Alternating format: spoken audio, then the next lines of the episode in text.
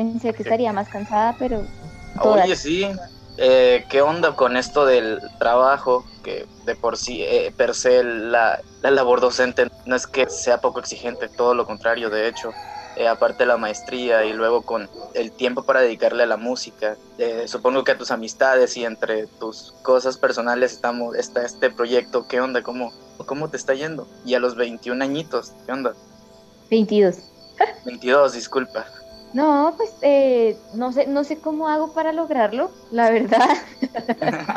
y tú apreté todos los botones sí, sí, sí, apreté todos los botones y ¡pum! salió. Pero no, no, eh, pues por lo menos el trabajo lo saco adelante, me, me, costó mucho acoplarlo con la maestría, pero bueno, ya, ya siento que es, todo cuestión de, de, cogerle el tiro, ¿no? De cogerle la práctica, de, de hacerlo varias veces, los fines de semana ahora son sagrados, me encantan. Y no sé, no sé, en sus países cómo sea, pero aquí se celebra como la Pascua, como se le llama en realidad Semana Santa. Entonces la próxima semana no tengo que trabajar. ¿Ustedes son practicantes, así como devotos, practicantes de, del catolicismo? Mm, pues eh, yo lo que pienso es como, Willy, sabemos que estás ahí, ¿por qué? ¿Por qué no prendes tu micrófono? Es el Big Brother. Big Brother is listening. ¿Qué onda, Willy? ¿Qué opinas acerca de la vida tan con, un ritmo tan rápido como el de Sophie en estos momentos? Vamos a juzgar la vida de otras personas no, eh, o sea, todo con, con, fines de crítica constructiva, Willy. No, juzguen. ¿Sabes que, ¿Sabes que estaba viendo justo un documental mi papá y alcancé a ver que decía que, por lo menos en Estados Unidos, los educadores no son tan bien pagados? Sí, es correcto. ¿Sabes algo, Willy? Yo creo que en, en ninguna parte del mundo. o sea, si revisas como la, la lista de las personas con las fortunas más grandes, definitivamente en el top 1000 no va a aparecer un profesor, pero pues si buscas como personajes de la historia con mayor impacto en la sociedad, seguro por ahí algún educador. Vamos, con eh, Vamos, pues, compañero. Eh, eh, creo que no estoy diciendo ningún secreto, ninguna mentira, es algo natural. O es varo, o es dinero, o, o es tu, tus principios. Tú elige la huella. E, es verdad, y más como de alguna manera, eh, la o sea, a pesar de que me encanta enseñar y me fascina lo que hago, la docencia es como el, el plan seguro eh, en caso de que la música no, no arranque, ¿sí? O la docencia pues me ayuda a financiar mi carrera musical, por lo menos ahorita que estoy empezando, pero es como no, no pude elegir otra carrera para financiar la primera carrera, no, no sé si me entienden, o sea, como no pude elegir una carrera menos rentable, pero igual eh, a mí me gusta mucho la educación, me gusta mucho enseñar, me gusta mucho formar y bueno, en eso estamos, dándole con toda, despegaré, lo sé.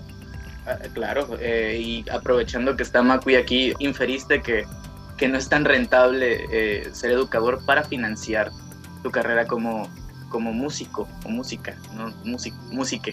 Tal vez si hubieses escogido una carrera para financiar que no disfrutaras, tipo arquitecto o no sé, médico, eh, otra carrera que no fuese, que no fuese educadora, te ibas a desgastar mucho más emocionalmente, físicamente y a lo mejor voy a ser muy irrespetuoso, pero cuidado. Eh, sí, por eso voy a ir con cuidado. Voy a poner las puntitas primero. Eh, ese me fue el punto, pero... ¿No pensaste en ser trabajadora sexual? No, no, no, no, no, no, no, no, no, tú sí te volaste, güey. No, no, lo pensé a mí, es, ser trabajadora sexual es ah, bueno, un trabajo muy difícil y bueno, yo no sé cómo sea en sus países, pero es un trabajo eh, en el cual no hay ningún tipo de garantías y por lo general las trabajadoras sexuales sufren de múltiples atropellos. Claro. Ah, pero perdón, Sofía, lo que iba No quería que, se desmadre esto, yo lo tiré como. Sí, sí, sí, sí. Pero abre, abre a debates muy gigantes. sí, y me gustaría que fuese como el siguiente punto porque sí, es bastante interesante y, tiene muchas vertientes. Pero nada más para concluir, que tal vez si hubieses elegido otra carrera para financiar la musical, tu calidad no, la calidad de tu música no iba a ser la misma tal vez. No, ¿Qué mi calidad de vida, yo creo. Ah, eh, vida en general. Estoy feliz, sí, o sea, estoy ocupada hasta. me faltan horas, un poco, pero. Pero soy feliz, sí, me gusta lo que hago. Si fuese notaria, pues sería muy infeliz. Y, y mencionabas lo de, ah, lo, lo de las trabajadoras sexuales que sufren eh, bastante mm, atropellos o muchas cosas feas, ¿no? Eh, Sí, claro. sí, aquí en México es que igual, en- como en todo gremio, porque pues ya podemos decir que es una industria, eh, hay, hay niveles, hay clasificaciones, eh, porque el mercado así lo, naturalmente así funciona, ¿no? Por niveles, por clasificaciones, entonces eh, sí depende de, de la posición en la que estés o el tipo de, de trabajadora que seas, vas a recibir más o menos eh, ofensas, ya sabes, menos atropellos. Sabes que yo no creo que eso sea totalmente cierto, Conde. O sea, Ujú. yo siento que las trabajadoras sexuales eh, están constantemente en riesgo de, digamos, de sufrir cierto tipo de violencia, sobre todo violencia sexual. Eh, es muy, tristemente, muy común que violen a las trabajadoras sexuales. ¿Sí? O que las exploten, por lo menos. Y eso sí es algo que no se puede evitar eh, sin importar lo que cobres o sin importar eh, el prestigio que tengas dentro de, no sé, la carrera de trabajadora sexual. Incluso están a las que les fuerzan a ser parte de eso. Sin mencionar, eh, sin mencionar la cantidad de, de gente que, que no es eh, trabajadora independiente, libre, digamos, ¿no? Porque ent- entiendo que hay un montón de trabajadores sexuales que, que eligen ese trabajo y que lo manejan y son felices con él y está todo bien con eso, o sea, después puede haber debates ideológicos, pero también el, la explotación sexual y la esclavitud, entre comillas, o, sí, o la esclavitud sexual es eh, un mercado también enorme y es un aparato gigante y horrendo. E incluso muchas veces eh, no es, qué sé yo, personas que son víctimas de la trata, sino que acceden al trabajo sexual no por gusto sino, o por elección, sino porque es la única opción que les queda y tienen que comer. Darle de comer a, los pibes, qué sé yo. Es como una salida muy difícil, vamos a decir, porque no me están saliendo las palabras, pero es como una última opción muy jodida Sí. muchas veces. O sea, cuando, cuando es algo así elegido, ¿no? Entre comillas, elegido, pues si te está llevando el hambre a elegir, no sé si es tan elegido, pero. Digo, Tienen, dejando de lado eh, los casos de trata, que eso obviamente no hay manera de No. justificar.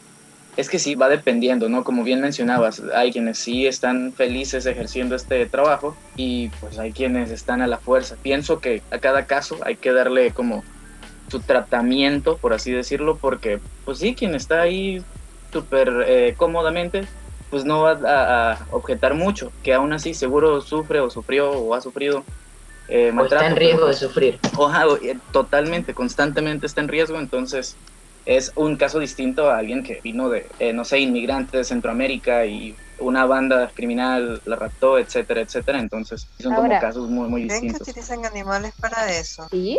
Ah, bueno, sí, hay gente muy, muy volada de la cabeza, claro, textos, Mm. ¿no? En internet. Sí, hay gente que está muy loca. Pero, ¿saben? Hay, sobre la prostitución hay dos cosas que quiero decir. La primera es que, ¿qué tan libre puede ser la elección de ejercer el trabajo sexual? ¿Sí? Digamos, teniendo en cuenta que muchas de las trabajadoras sexuales, no todas, pero sí, digamos, un gran porcentaje, está allí por, por ciertas condiciones de vida, ¿sí? Diferente sería eh, si una mujer, que, o bueno, un hombre, que tiene acceso a educación, a otros tipos de trabajo, a formación en educación superior, ¿sí? Como Claro. que tiene todas las oportunidades de dedicarse a otra cosa y aún así sigue decidiendo eh, dedicarse al trabajo sexual por propia convicción, está bien, ¿cierto? Porque no hay ningún factor contextual que lo obligue o la obligue a hacer del trabajo sexual su vida. Pero eso es un porcentaje muy bajo. Eso en primer Claro. lugar. En segundo lugar, que días Sí, me estaba viendo un documental súper interesante, como de... Hay una forma elegante de decirlo, pero nunca aprendí, como casa de lesos, leso, lesiocinio, eh, lugar donde trabajan las trabajadoras sexuales por allá en esos países de Europa bien hacia el norte que hace un resto de frío, donde hay una casa de trabajadoras sexuales que lupanar. servicios a, a personas en condición de discapacidad para que puedan iniciar su, su vida sexual y tengan una vida sexual activa. ¿Sí? Entonces, e- era, e- era súper interesante el documental, Sí, sí. de verdad, yo me quedé viéndolo porque me parecía muy interesante. Entonces, pues era como una señora que manejaba esta fundación de trabajadoras sexuales, pues precisamente para, para no privar, eh, digamos, de alguna manera, del derecho al placer a población en condición de discapacidad. ¿sí? Entonces, pues iban personas con, no sé, con múltiples diagnósticos, eh, allí pues, a iniciar su vida sexual o a tener una vida sexual activa. Era muy interesante. y yendo por la misma línea, ¿no, ¿no creen que igual es como una solución o un paliativo, mejor dicho, que para esta situación, para el problema de la explotación sexual, aumentar ese porcentaje que mencionabas, que es muy reducido, que es, no sé, solo por decir una cifra, el 1% o el 2%, eh, que está como eh, por convicción propia sin estar siendo coaccionado o coaccionada a, ser trabajador o trabajadora sexual. Ese porcentaje pequeño aumentarlo tal vez a un 80, sé que suena muy utópico, sé que no es como, es muy sencillo decirlo y muy difícil de hacer, pero tal vez eso puede ser como una vía para ir eh, combatiendo ¿no? este, esta problemática, tal vez. Es que si lo haces tenés que hacerlo al 100%, porque si no va a quedar gente Claro, explotada claro. siempre. Es un problemón. Eso es lo ideal, pero Eh, y eh, además, suena eh, aún más no- utópico. no podés avalar que haya un 1% ni de la ni de personas en situación de trata, ni de personas en, Ah, no. en, digamos, accediendo, entre comillas, voluntariamente a esos trabajos, pero movilizados por, por la miseria o por el hambre. Eh, ambas son inadmisibles. O sea, creo que el, el debate es si podés mantener o regular de alguna manera el trabajo sexual para que sea una elección digna y saludable, vamos a decirle, y, en buenas condiciones de trabajo como los demás trabajos, eh, o directamente eliminar la, opción trabajo sexual. O sea, eh, por lo menos son los dos grandes debates acá en, en- en Argentina o, los o los, los que yo pude percibir. Está la rama del regulacionismo y la rama del abolicionismo. Y Mm. ambos tienen argumentos interesantes de escuchar. Yo no, no logro ponerme eh, totalmente de ninguno de los dos lados. Eh, hay veces que estoy más de un lado y más veces hay veces que estoy más del otro. Que tampoco es que mi opinión sea tan importante, pero mi Más opinión de, mi opinión de varón blanco casi clase media, pero, es que bueno, Pe- ahí sí. pero digo, bueno, esos son los dos grandes debates según yo entiendo la cuestión acá en Argentina, por lo menos, y pienso que ambos tienen argumentos válidos para ser escuchados. En Buenos Aires recuerdo que vi papelitos pegados en postes y, pa- y paredes así sobre que se ofrecían servicios sexuales. Sí, es repugnante. así como de las chicas superpoderosas. Sí, eh, en capital, en la capital se ve mucho eh, que pegan en, en los, en las cabinas telefónicas, en los postes de luz, en los contenedores de basura, en todos esos lugares pegan papelitos con, qué sé yo, con el, la impresión de una chica, con el número o, a veces dirección, no sé, eh, para contratar ahí, pero eso se sabe que en general es obra de, de- de trabajo forzado, de proxenetismo. Así que nada, repudio total contra eso. Hoy, hoy nos fuimos como serios, ¿no? Sí, yo encima entraba como estaban hablando ahí de, de docencia y música, una sosteniendo a la otra, y estaba preparándome para entrar y tiré un chiste y me salió re mal porque de repente desencadenó. No, Ah, salió re bien. Fue un detonante, un detonador para, para este, este ligero debate, porque claro, es Sí. mucho más profundo que, que, que lo que estamos simplemente hablando aquí. Ah, bueno, sí, estábamos antes de que llegaras, Macui, eh, juzgando la vida, de, el estilo de vida de Sophie, que pues tiene muchos, muchos quehaceres en la actualidad. Pueden juzgarme con total tranquilidad, muchachos. no, hay- no hay Al problema. final, al final de cuentas, no te importa, ¿no? Pues, digamos que más que eso es como he recibido tantas críticas de tantas partes toda mi vida, eh, básicamente cualquier cosa que hago es cuestionada, sobre todo por cierto sector de mi familia, ¿no? Entonces, pues les cuento así Mm. como consistencia. No sé si yo se los había contado. Cuando le comenté a mi familia que iba a estudiar para ser docente, su reacción fue negativa. Sobre Mm. todo a cierta parte de mi familia. Mis padres me apoyan mucho, pero eh, digamos, algunos tíos, pero como, no, pero ¿por qué no estudias una ingeniería, una administración, algo que te pueda dar dinero y con lo que puedas vivir siendo una mujer independiente, bueno, etcétera? Entonces, pues cuando les dije algo así como, eh, bueno, voy a terminar la carrera de educación, pero mi sueño máximo en la vida es vivir de la música, pues para ellos, eh, yo creo que sí, de verdad, o sea, si les hubiese dicho como me dedico al trabajo sexual, no les hubiese espantado tanto. Es como, no, pero cada vez va peor, o sea, como que es lo próximo que va a salir, que vas a vender drogas, o sea, como para ellos cada vez voy bajando, ¿sí? Como en una escala. Entonces, pues, ah, como haga lo que haga y creo que les puede suceder igual en sus con sus familias o amigos o alguna gente cercana o no tan cercana. Total, cualquier camino que uno tome va a ser duramente criticado. Entonces, pues, ah, total, siempre he sido un poco irreverente y siempre he hecho lo que he querido. Entonces, pues, critíquenme con toda confianza y tranquilidad que, pues, a la hora de la verdad, tomaré el camino que con el cual me sienta cómoda. Que dicte tu corazón. Donde yo estudio, donde yo estudio el profesorado de música, vos tenés que cursar eh, una formación básica, se llama, que es formación musical, exclusivamente musical, y cuando terminás esa formación básica, entras al ciclo superior, que ahí es donde elegís la carrera posta, digamos. Por ejemplo, yo hice el profesorado de educación musical pero también puedes estudiar la carrera de instrumentista o la de profesor de instrumentos. Eh, entonces, primero, antes de tener cualquier tipo de formación docente, tenés que hacer la formación exclusivamente musical. Ergo, yo iba con, ánimos de, estudiar para formarme como docente desde el principio, pero primero tenía que formarme como músico, o sea, no estaba estudiando un profesorado los primeros años, todavía no había entrado al profesorado. Entonces era estoy estudiando música. Y obviamente, bueno, no está algo tan bien visto, vamos a decir, porque eh, música te va a caer de hambre. Entonces, me acuerdo que después con, mi vieja era más que nada el problema, mi mamá, y al final terminó aceptando y está todo en orden ahora, pero al principio me acuerdo que me anoté, además de en mi escuela de música, me anoté en la Universidad de Buenos Aires para estudiar ciencias políticas. no, y no fui nunca. me anoté, ah. fui, me anoté, me anoté las materias y cuando tenía que ir al primer día de clase no fui y no fui nunca. Tenía el papelito de ah. inscripción con la foto nada más, pero no, no fui nunca a cursar. El carnet. ¿Qué fue lo que te detuvo? Eh, ¿Las ciencias políticas o, algo más? No, no, que, yo no quería estudiar eso.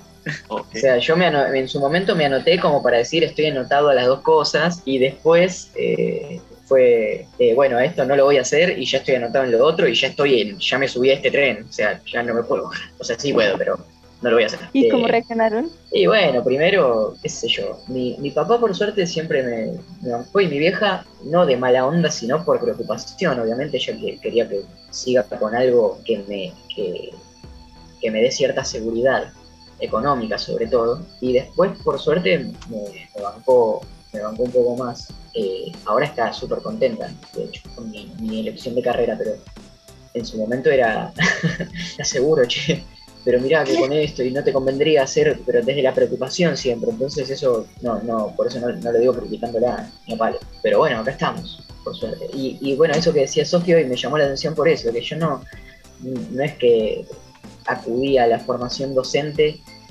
por, por miedo o por falta de éxito, digamos. Yo voy directamente al tema de la docencia porque yo tengo ganas de ser docente de música, no es que enseño porque porque no me fue bien todavía y todavía no tuve fama o lo que sea. Tipo, a mí no me interesa la vida de músico. O sea, tengo vida de músico porque hago música, pero por, por 100% por placer. O sea, prefiero el aula antes que el escenario, decir.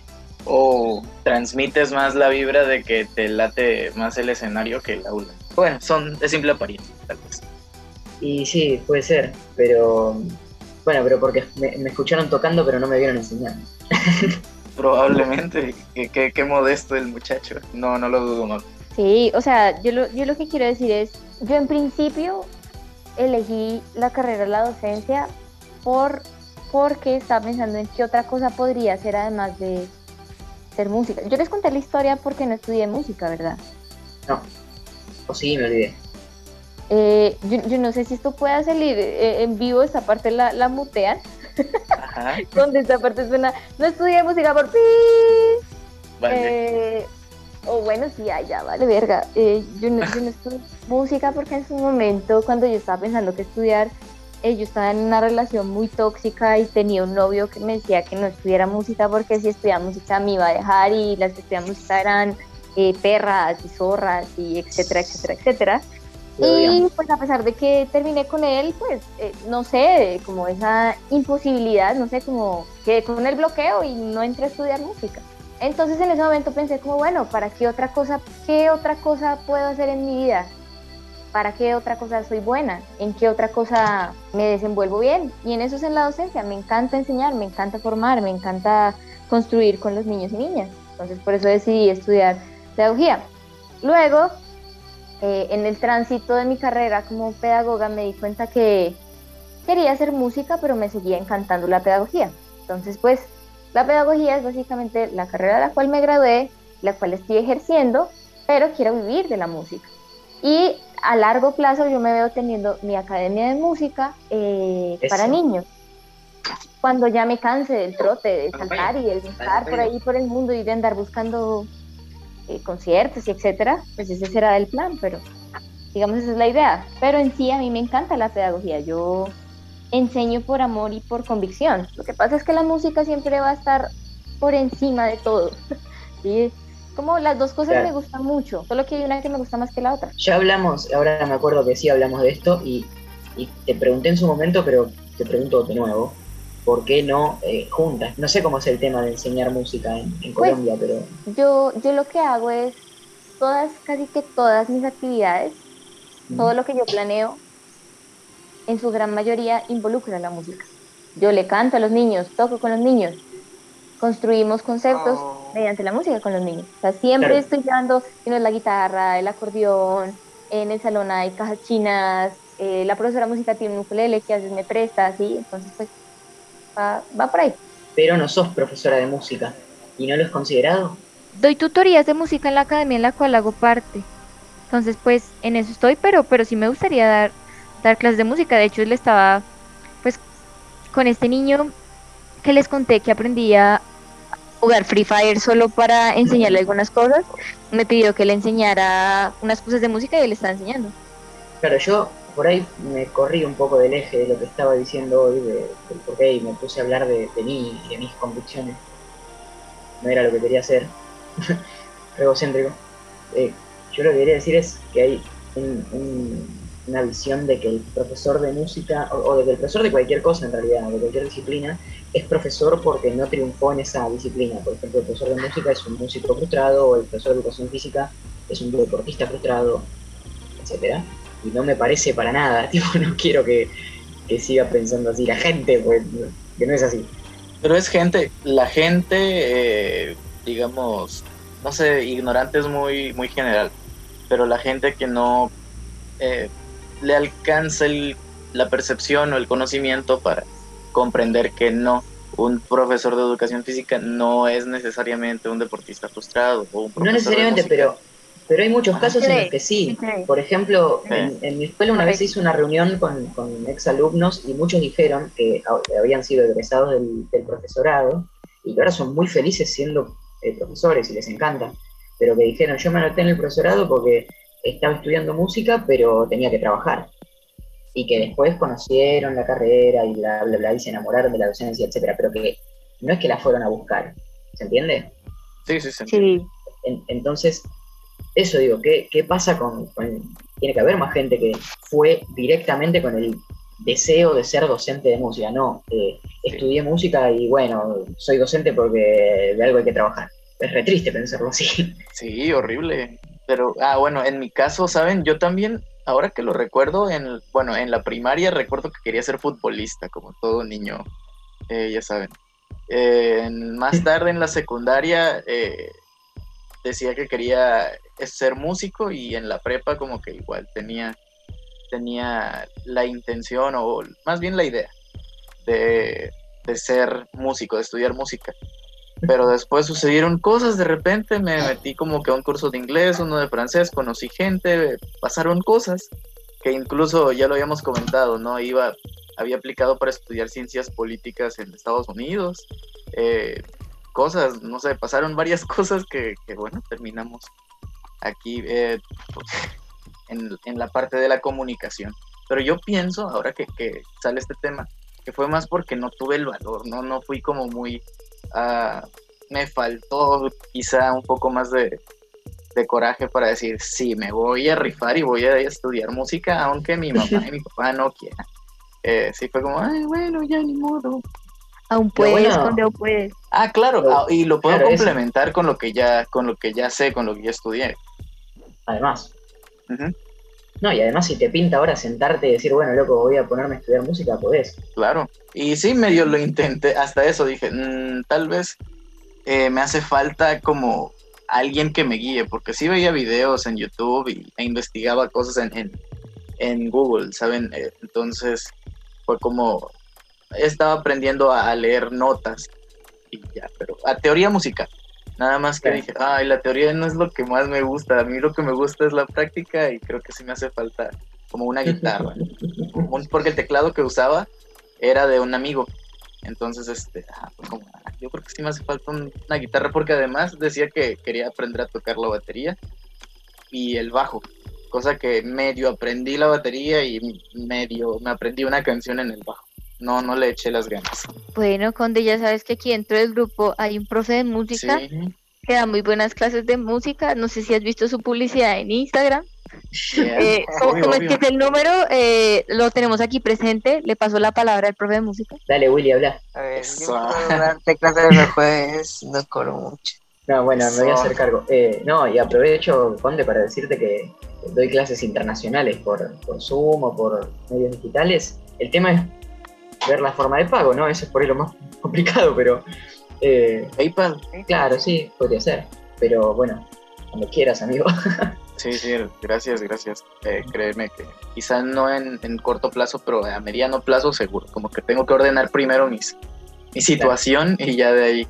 Porque sí, es una es algo por ahí que tengo como una espinita enterrada, como se dice coloquialmente. Eh, eso, bueno, de la clase, eso de la clase que no salgan ahí. Es parte de la conversación, al final de cuentas no fue como el tema, pero surgió ahí dentro y, y digo, ¿quién quita que funcione sí. para algo? Ayer, Willy, de hecho, todavía. Willy. Ándale, Willy, ¿qué onda? no esperaba toda esa introducción. No, no, no ah. sé ¿qué, qué, qué, qué, quieren que diga. Cuéntanos algo rápido que te haya sucedido en estos últimos días, algo interesante, algo interesante. relacionado con la prostitución o con la docencia. No sé si estoy relacionado, pero tengo un hijo gato. ¿What? Le quiero llamar Goku, pero... Ah, un hijo gato, ok, ya entendí. Uy, Goku es un gran nombre. Pero dice que no tiene cara de Goku. Yo digo que mm. sí tiene cara de Goku. Si no pues tiene cara de Goku, debe tener cara de Vegeta. Puede. o de no, Picoro. No, insisto en que tiene cara de Goku. Pues mándalo al grupo y ya te damos nuestra opinión si es que si lo quieres. Eh, ajá, es el mismo gatito que de la última vez que mencionaste en el grupo. Sí, es el no... último. Es el, ajá, el último que quedó. Y Alejandra quiso hacerse cargo de él. Y lo tiene con arenero y está enseñando. ¿Y, la, ¿Y con la música cómo vas? ¿Sigues practicando? Sí, más o menos. Tengo una canción con mi sobrina. Cool. Es no. súper bonita.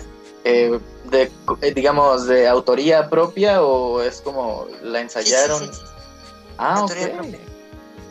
Eso, mamón. Las canciones de Willy son buenas.